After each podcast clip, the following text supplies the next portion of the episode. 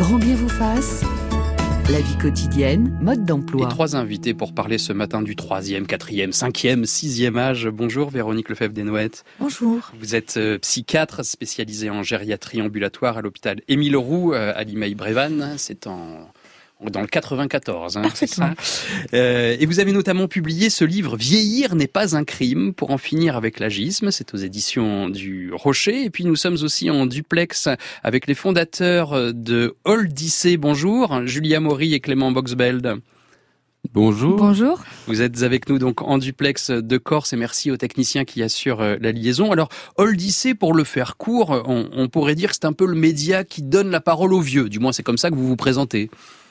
Oui, c'est ça. Nous, on n'a pas peur d'utiliser le, le, mot vieux, qui souvent est considéré comme péjoratif, mais on trouve que c'est dommage et on a envie de le réhabiliter et de l'entourer de représentations positives en donnant la parole aux, aux vieux. Je vois Véronique euh, Lefebvre des Noëttes qui hoche la tête en disant oui, c'est vrai, utilisons le mot vieux. C'est un très joli mot, plein de douceur, et puis ça ne veut pas dire user, être vieux. Qu'est-ce que ça veut dire être vieux? Être en vie. Parce qu'on n'a pas trouvé mieux pour continuer de vivre que de vieillir. Autant vieillir bien. Vous avez aussi publié, Julia Maury et Clément Boxbeld, euh, un livre qui s'appelle Vieillir ensemble, un tour du monde des solutions qui rapproche les générations. Euh, c'est aux éditions euh, Point, c'est un livre euh, de poche. Et puis, euh, on, on, on, vous a connu et vous avez lancé Odyssey de cette façon en, en filmant deux DJ français qui animaient euh, euh, des euh, soirées musicales ou des après-midi, euh, des après-midi électro dans des, des, maisons de retraite. Une vidéo qui avait fait le buzz au moment où vous l'avez euh, mise en ligne parce que justement ça allait à l'encontre de toutes ces images qu'on se faisait euh, des petits vieux qui jouent au bridge ou qui tricotent dans les maisons de retraite. Oui, c'est ça. Ben, on, on, avait rencontré ces deux DJ qui, euh, qui menaient des ateliers intergénérationnels avec euh, euh, où ils initiaient euh, les jeunes et les plus âgés à la musique électro. Et nous, quand, quand on y est allé, ben il y avait que des que des résidents d'EHPAD qui étaient présents ce jour-là. Et, euh, et en fait, ils étaient complètement passionnés par l'atelier parce qu'ils se sont rendus compte qu'il y avait de la musique électro à peu près dans tous les programmes télé qu'ils regardaient. je me souviens d'une d'une mamie qui tapait de qui tapait de la charentaise en écoutant de la musique trans pendant l'atelier. Donc, euh, donc euh, voilà, on, ces deux DJ cassaient euh, aussi les, les représentations de, qu'on peut avoir des, des plus âgés. Et c'était une surprise pour vous également? Bah oui, c'était la première vidéo euh, qu'on faisait. Et euh, c'est nous, pour nous, c'était un nouveau sujet. On, on, a décidé de se lancer parce que on avait chacun une, une représentation très positive de la vieillesse, un peu comme vous, euh, parce qu'on a eu la chance de connaître nos parents sur nos grands-parents sur 25-30 ans et de créer un lien très complice. Et c'est la première fois qu'on se lançait et qu'on allait voir des initiatives positives euh, qui permettaient de valoriser le rôle social des personnes âgées. Et c'est vrai que euh, ça nous a un peu surpris, mais le message, c'est de se dire que finalement, quand on quand on initie des personnes à une culture. Alors peut-être qu'au départ, on a tous des préjugés sur la culture d'une autre génération, mais quand on rentre vraiment dans le sujet et qu'on les initie, en fait, tout le monde est capable d'apprécier la culture de l'autre et on, et on peut vraiment rapprocher les générations, quoi. Vous racontez notamment dans votre livre comment on peut s'amuser de votre grand-mère euh, qui euh, piquait les couverts dans, les restaurants, comment au quotidien finalement il y a cette approche de la vieillesse sur laquelle on porte un regard euh, plein, plein d'empathie, d'amour, et puis le fossé qui sépare ce, quotidien de la représentation qu'on peut avoir aujourd'hui des personnes âgées? Oui, on a tous un paradoxe, je pense, c'est que personnellement, on a une vision très positive du vieillissement à travers l'exemple d'un grand-parent, d'un oncle, d'une tante ou, d'un voisin, euh, qui pour nous est un modèle. Et, et, moi, donc, dans le cas de ma grand-mère, c'est ce qui m'a marqué, c'était en effet la, sa fin de vie. Elle a été atteinte de la maladie euh, d'Alzheimer. Alors, j'avais pas le rôle d'aidant. Euh, qui était celui de ma mère et qui, on le sait, est très difficile à porter, euh, notamment quand on travaille en même temps, etc. Mais moi, en tant que petit enfant, bah, je me suis beaucoup euh, amusé en fait de, de cette maladie parce qu'il y avait un aspect très poétique, euh, oui, dans le fait qu'elle qu'elle trouvait tout ce qu'elle trouvait beau, elle le prenait, l'embarquait dans son sac, ou elle pouvait montrer euh, dans le ciel un, un oiseau qui passe, une, une couleur, et, et tout d'un coup, ça, ça donnait vraiment beaucoup de poésie à mon quotidien. Et ça montre que le lien qu'on peut créer, enfin moi ça m'a montré que le lien qu'on peut créer même avec une personne qui est en perte d'autonomie, qui a la maladie d'Alzheimer, on peut toujours créer un lien qui est très positif et euh, je trouve que ça donne beaucoup de sens aussi au métier euh, du grand âge. Euh, L'idée que finalement on peut toujours créer un lien avec ces personnes-là. Et donc on est tous marqués par une expérience personnel très positif du vieillissement, mais en même temps, on avait le sentiment, nous, quand on s'est lancé sur le lycée, que dans les médias, globalement, la vieillesse, c'est plutôt associé vraiment au déclin, c'est un problème démographique, c'est un problème économique, c'est c'est beaucoup de problèmes et finalement, on voyait très peu de solutions, quoi. Et on a voulu se concentrer sur les solutions. Euh, Véronique Lefebvre Noël, je vous vois euh, euh, hocher la tête, mais cette idée de, de, de, changer la façon dont on regarde le, bon, le troisième, quatrième, cinquième âge, c'est important pour vous? Oui, il est nécessaire. C'est pour ça que j'ai écrit ce livre. Nécessaire de témoigner. Moi, je suis la seule psychiatre pour les près de 1000 lits et places de gériatrie. Et les personnes dont on s'occupe ont 85 ans en moyenne, sont les femmes et qui ont pour la plupart des troubles cognitifs de type maladie d'Alzheimer. Et lorsqu'on massifie les vieux, ben on les voit que comme une somme de, de déficit.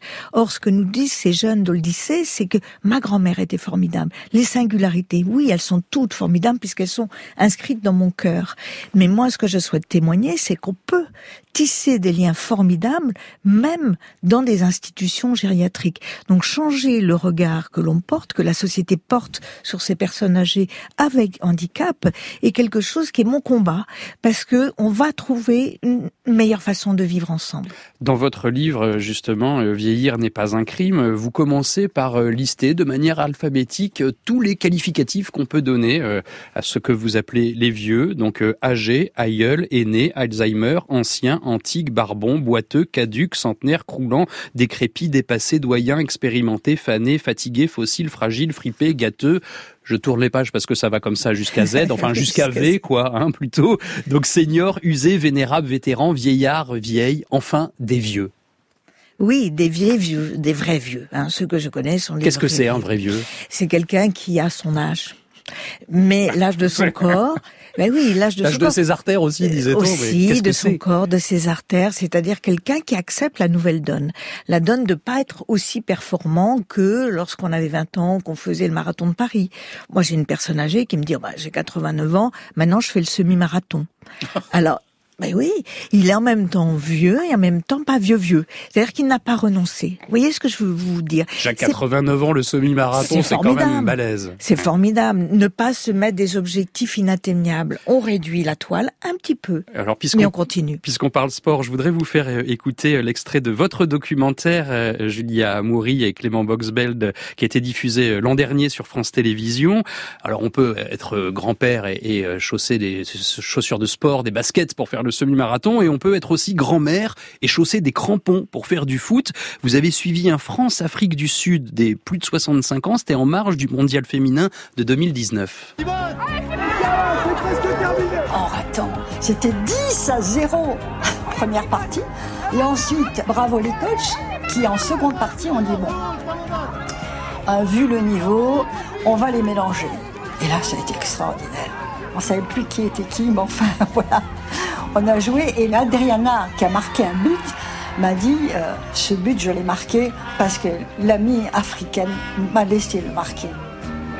Une sud-africaine m'a dit je suis heureuse d'être vieille. Et là ça m'a je dis waouh, ça c'est beau. Et je crois qu'il faut plus parler d'âge.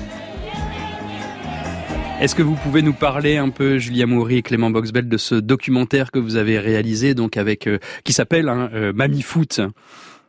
Oui, alors ben justement c'était pendant notre notre exploration euh, dans dans les autour du monde euh, qu'on a rencontré des Sud-Africaines euh, qui jouaient au foot, donc des, des grands-mères sud-africaines.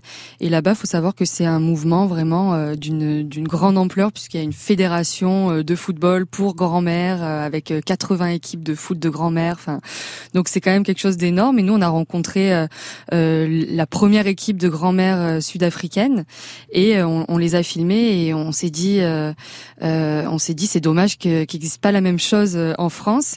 Et, et et puis ces Sud-Africaines, elles nous ont dit, bah vous savez, euh, justement l'année prochaine, euh, euh, c'est la Coupe du Monde féminine de France en 2019, donc on aimerait beaucoup pouvoir venir en France pour montrer que les grand-mères aussi peuvent jouer au foot, euh, et puis pour initier des, des grand-mères françaises. Alors euh, on leur a dit, vous savez, nous en France, voilà, il y en a pas, euh, il faut trouver des, des femmes qui, qui qui vous affrontent.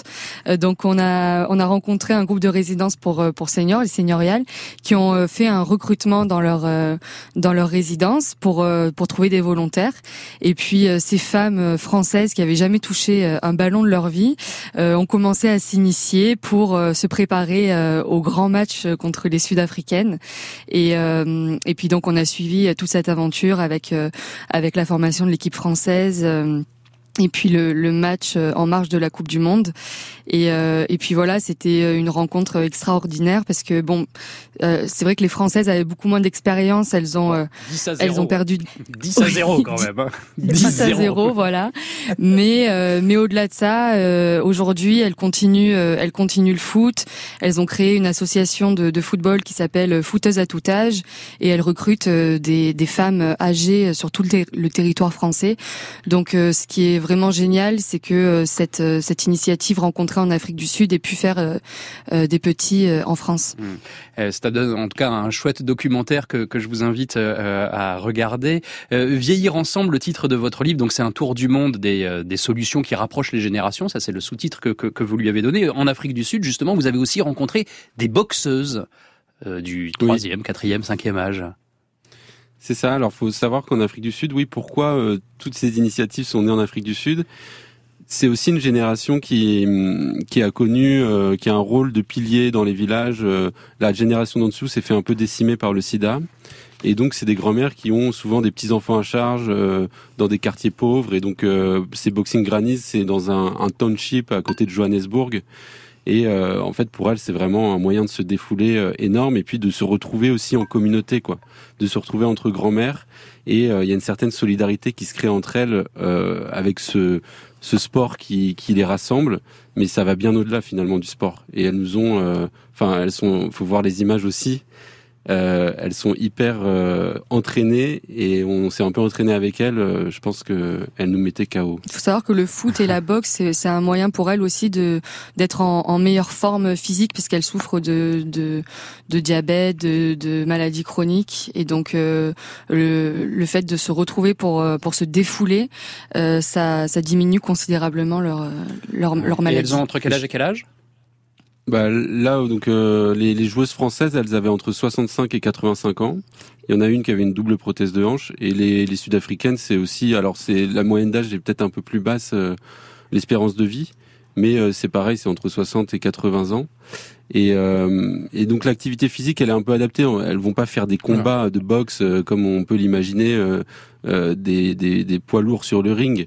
Euh, c'est pas des combats, mais il y a tout, euh, tout l'entraînement, il y a, y a tous les gestes et euh, et voilà, c'est vraiment un vrai sport. Et ce qui est intéressant, c'est que c'est pas simplement une occupation thérapeutique. Souvent, quand on pense aux personnes âgées, on se dit, on va leur proposer une activité, on va les occuper.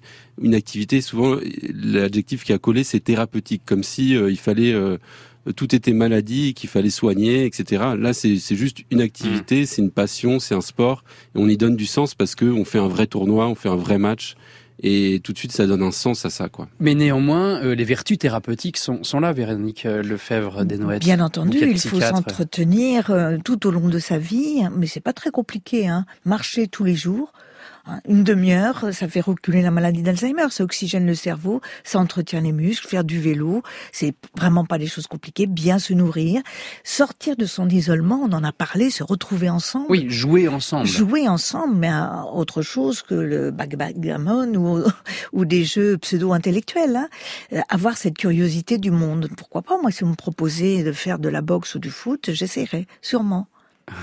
Marie-Laure Sunshine, vous aviez une question. Oui, la place accordée aux personnes âgées, on le voit bien, c'est d'abord affaire de culture. Hein. Chacun d'entre vous a raconté des, des, souvenirs personnels liés à ses, à ses propres grands-parents, euh, basés sur le respect dû, dû aux anciens. Est-ce que c'est aussi une volonté politique du moment pour tenir compte euh, du vieillissement de la population? Autrement dit, que faut-il pour que ça marche? Pour que, effectivement, cette alchimie, où, où finalement l'âge n'est plus un critère, où on peut mêler ces générations, à quoi ça tient? Pourquoi dans certains pays, vous en avez traversé euh, de nombreux, c'est presque naturel. Et peut-être que dans nos sociétés à nous, il faut plus de volonté, effectivement, euh, d'implication des, acteurs publics ou locaux, on va certainement parler, pour effectivement essayer de monter, de souder quelque chose. Oui. Alors nous ce qu'on a vu, c'est vraiment des initiatives pionnières dans tous les pays. Ça représente pas, euh, disons, une politique ou vraiment une moyenne globale sur le pays. C'est vraiment des initiatives pionnières qu'on allait piocher un peu partout, dans plein de cultures, dans plein de pays, parce qu'on avait envie de s'inspirer de choses qui venaient d'ailleurs et qui avaient pu naître dans un autre contexte, dans une autre culture, et qui pouvaient bah, faire des petits en France et améliorer la situation chez nous.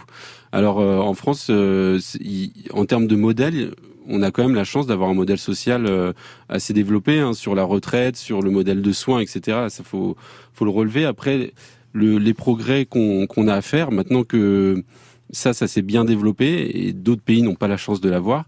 Euh, c'est la question du rôle social qu'on donne aux personnes âgées. Euh, un peu dans une société qui s'est créée autour du travail. On a le mot retraite, il est porteur aussi de quelque chose d'assez négatif, de retrait de la vie active. Il y a un peu le côté il y a les actifs et puis ensuite il y a les autres et euh, les vieux seraient un peu inutiles. Euh, et c'est un peu sur ça euh, qu'il faut lutter, c'est cette sorte d'agisme et sur cette question du rôle social à donner aux personnes âgées. Et donc on s'est inspiré de plein d'initiatives où justement les personnes âgées jouent un rôle de mentor. Je peux donner l'exemple de en Afrique du Sud, en Afrique toujours au Sénégal, de ces grands-mères qui qui se mobilisent pour lutter contre les mariages forcés, contre les grossesses adolescentes et euh, qui jouent un vrai rôle de moteur du changement dans leur village et de se dire finalement quel rôle pourraient jouer les personnes âgées dans nos sociétés sur les défis qui se posent à nous, comment on pourrait les mobiliser sur les grands défis qui se posent à nous.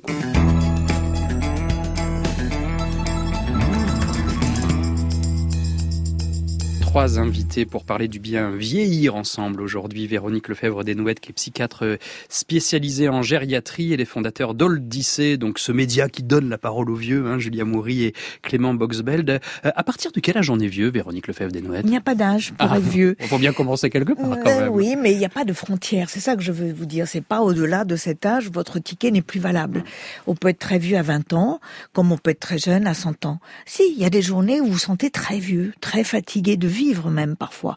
Et puis le soir, ça va beaucoup mieux.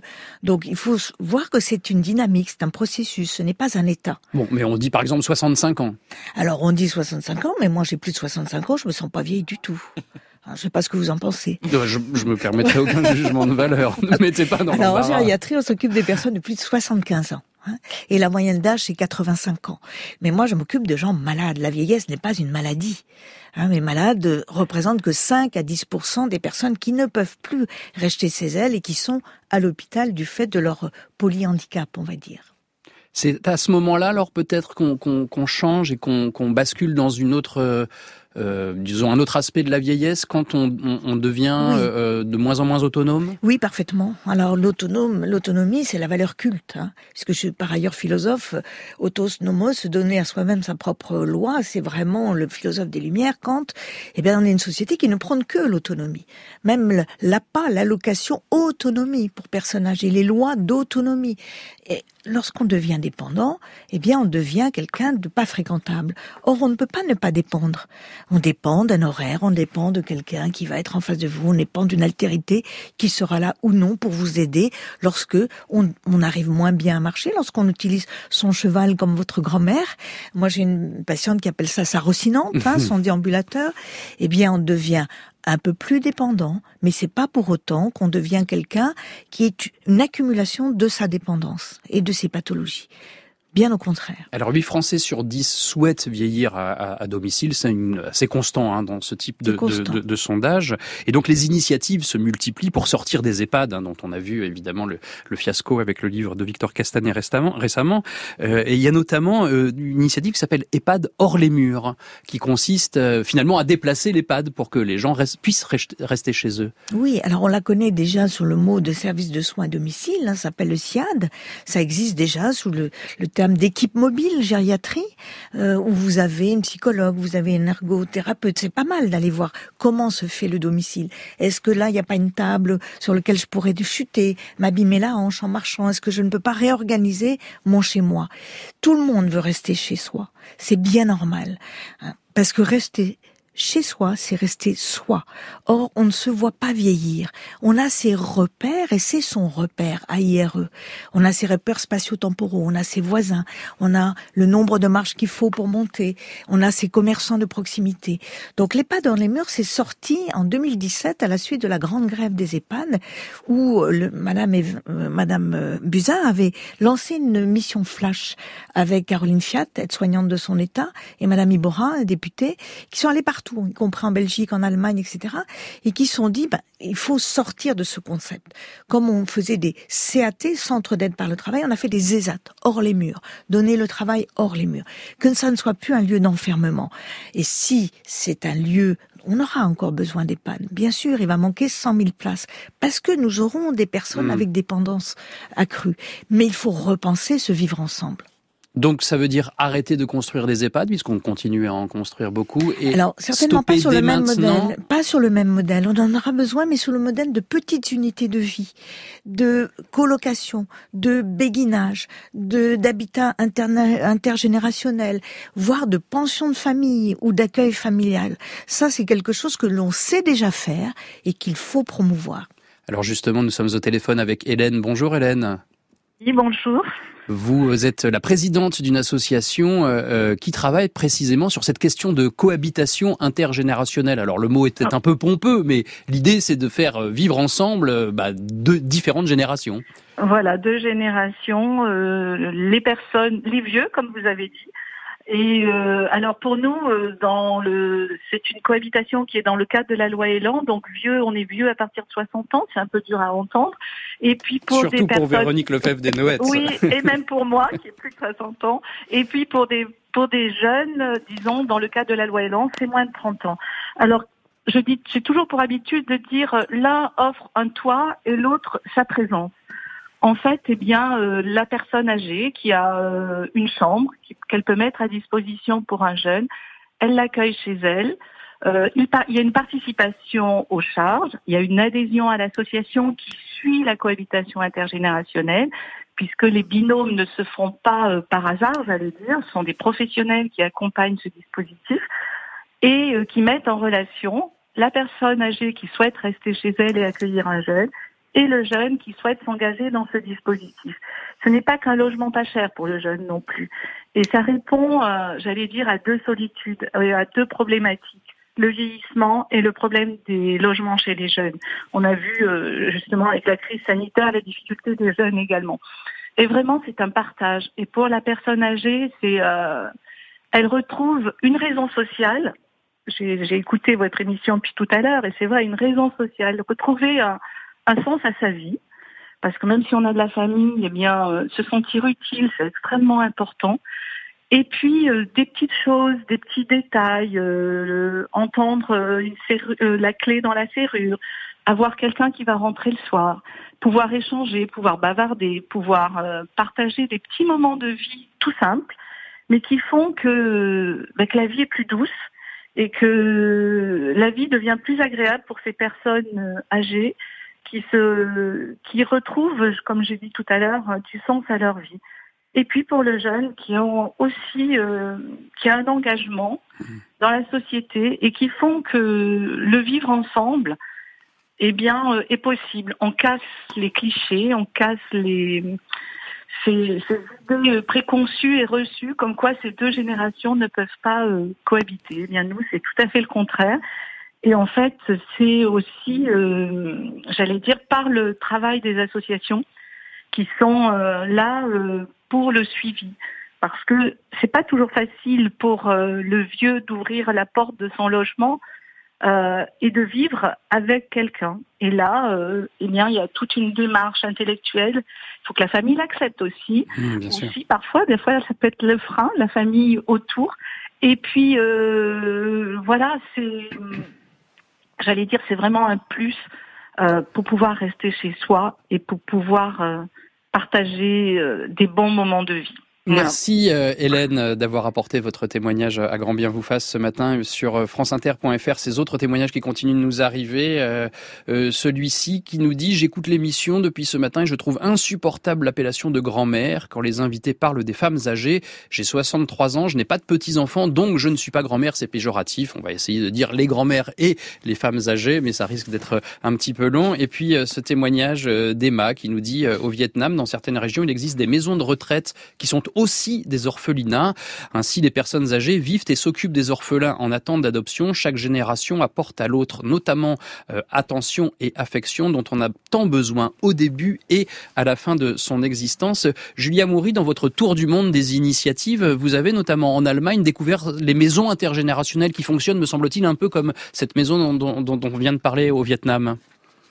Oui, c'est ça. On a rencontré euh, euh une maison multigénérationnelle euh, à Salzgitter, euh, qui a été créée par, à l'origine par une jeune mère qui qui avait trois enfants à charge et qui et, qui se sentait très seule dans cette dans cette ville assez anonyme.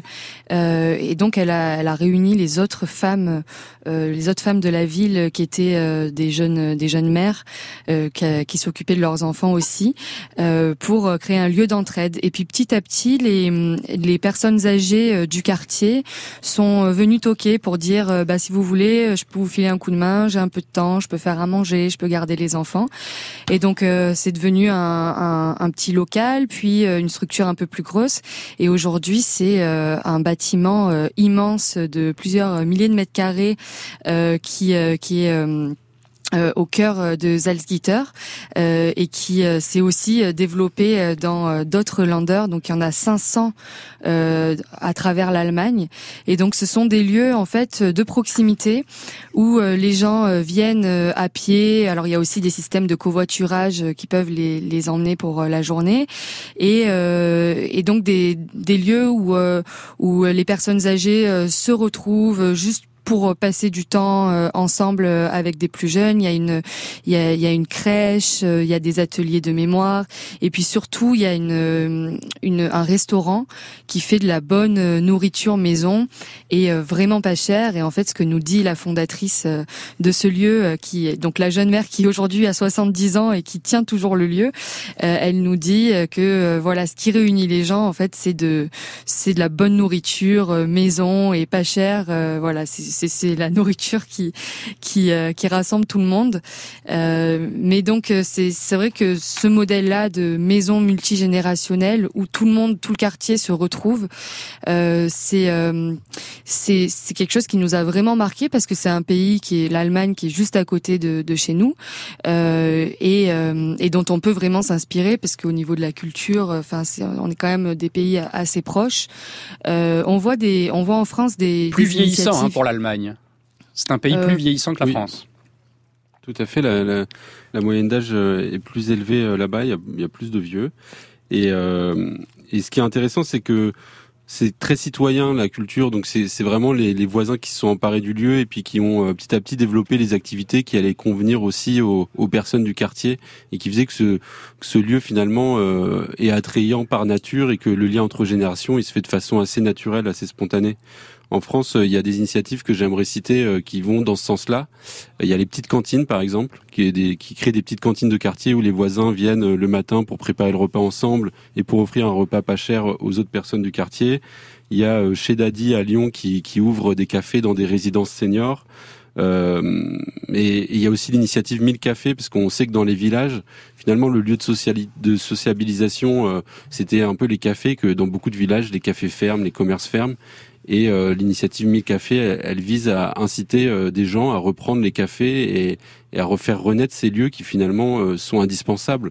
Qu'il y ait un lieu pour se rencontrer de façon assez naturelle, c'est indispensable pour créer du lien entre générations et permettre aux personnes âgées de rester chez elles le plus hmm. longtemps possible. Alors il y a, y a, les lieux de vie, les lieux de rencontre, il y a aussi les, les lieux de logement. Quelles sont les alternatives aux, aux EHPAD justement, Véronique Lefebvre des Noël Les petites unités de vie dont je vous parlais, où vous avez 11 euh, personnes, elles sont viables. J'en ai parlé dans mon livre, j'ai montré qu'on peut avoir avec les APL, l'APA, mutualiser une infirmière. Mais il faut du lien. Hein, notre auditrice a bien témoigné, il faut toujours du lien, de l'associatif, du lien des bénévoles, pour que ces petites unités de vie soit viable, les colocations intergénérationnelles, les habitats partagés. Alors qu'est-ce que c'est un habitat partagé? Alors par exemple, vous allez avoir un habitat qui va évoluer. C'est-à-dire, on va faire dix maisons les unes à côté des autres, où vous allez avoir une personne âgée avec un couple, avec jeunes enfants, et avec éventuellement, ça peut être sa fille, les petits-enfants, et on va mutualiser la maison après. Elle va pouvoir s'ouvrir. Il y en a en Bretagne, il y en a euh, à Beauvais, il y en a... La province est beaucoup plus en avance que Paris. Hein. C'est plus facile de porter des projets alternatifs en province, dans les petits villages, en Bretagne, que à Paris, mais rien n'est impossible les, les, les, le fait que dans certaines EHPAD à Paris, vous avez déjà des crèches, vous avez déjà des haltes garderies, vous avez déjà des activités communes entre les personnes âgées qui sont pourtant e-, extrêmement dépendantes, hein, qui peuvent faire peur aux enfants, mais pas du tout. Ils y vont naturellement, les échanges se passent très très bien.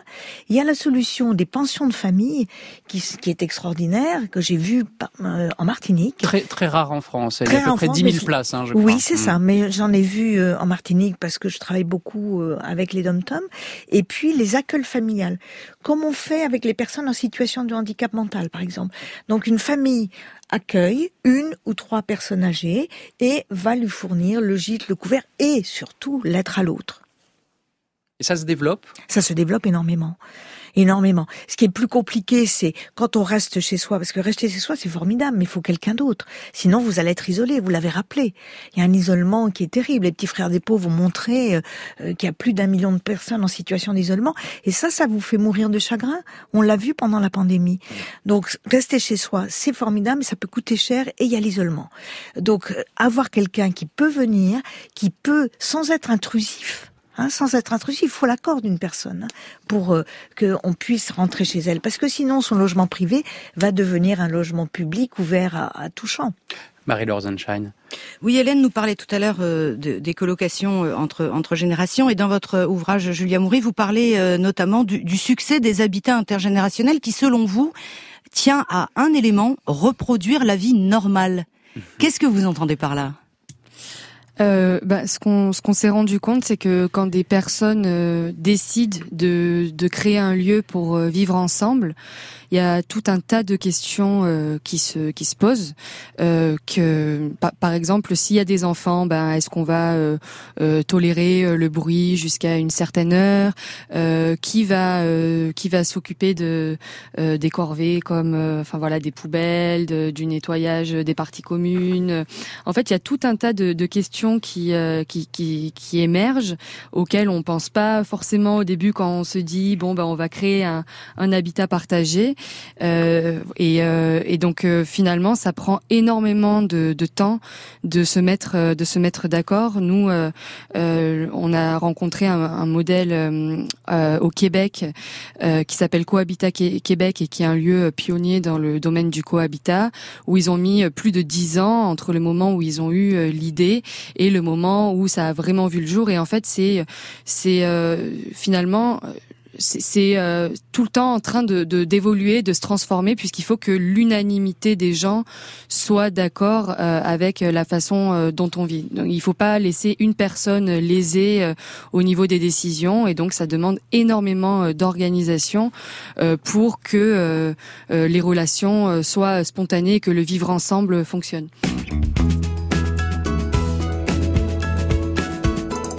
Trois invités pour parler euh, des vieux aujourd'hui, puisque nous avons dit que nous avions droit de dire vieux et que ce n'était pas péjoratif. Véronique Lefebvre Desnoëttes, psychiatre spécialisée en gériatrie, et les fondateurs d'Oldissé, euh, un média qui donne la parole aux vieux, Julia Maury et Clément Boxbeld, et puis euh, nos, nos amis de Grand Bien vous fasse sont là, Eric Libio et Marie Lorzonshine, et ces messages qui continuent de nous arriver, notamment Mildrom qui nous dit dans personnes âgées, il y a personne, ne l'oubliez pas. À 75 ans, je me définis surtout par ce que je vis, ce que je fais, par mes projets, mon utilité sociale. Mon âge, c'est une composante, mes soucis de santé, c'est intime et ça restera même quand j'irai moins bien. Je m'en occupe avec un groupe d'amis. Arrêtez de nous catégoriser, jeunes, vieux, homme-femme. Et puis cet autre message de Daniel qui nous dit dans le Morbihan, il y a 45 domiciles partagés en cogestion avec à la fois la mairie, le conseil départemental et une association à but non lucratif.